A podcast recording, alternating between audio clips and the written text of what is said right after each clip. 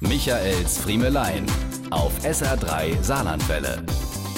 Es passiert ja nie bei dem berüchtigten Sack Zement oder beim Umzug mit Klavier. Der Hexenschuss ereilt uns meistens in den alltäglichsten Situationen. Morgens beim Suchen nach einem passenden Paar Socken in der untersten Schublade vom Nachttischchen, wenn man nochmal ganz nach hinten durchgreifen will und dabei diese unbedachte Bewegung macht. Oder beim Baden vom Hund, der wiegt nicht mehr als 5 Kilo, wenn er gerade gefressen hat 5,2. Aber wenn man ihn dann nach dem Schamponieren aus der Wanne heben will, dann macht's Kracks und dann geht nix mehr. Dann sitzt der Hund in der Wanne, der Champoneur davor und das Telefon zum Hilferufen ist weit, weit entfernt.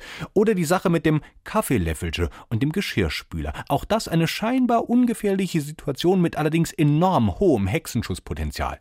Ich erinnere mich gut an diese Situation im Urlaub vor einigen Jahren. Ich räumte in der Küche den Geschirrspüler ein, während meine Frau im Wohnzimmer mit meiner Schwiegermutter telefonierte. Just in dem Moment flutschte ein von mir gerade eingeräumtes aufgeräumtes Kaffeelöffelchen am Besteckkorb vorbei, ganz nach unten in die Höhle des Geschirrspülers, unter die unterste Schublade, da wo nur noch das Salz und der Klarspüler wohnen.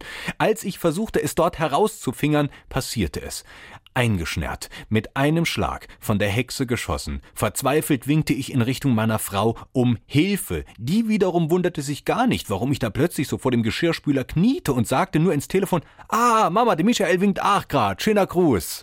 Diese und mehr von Michaels Friemelein gibt's auch als SR3 Podcast.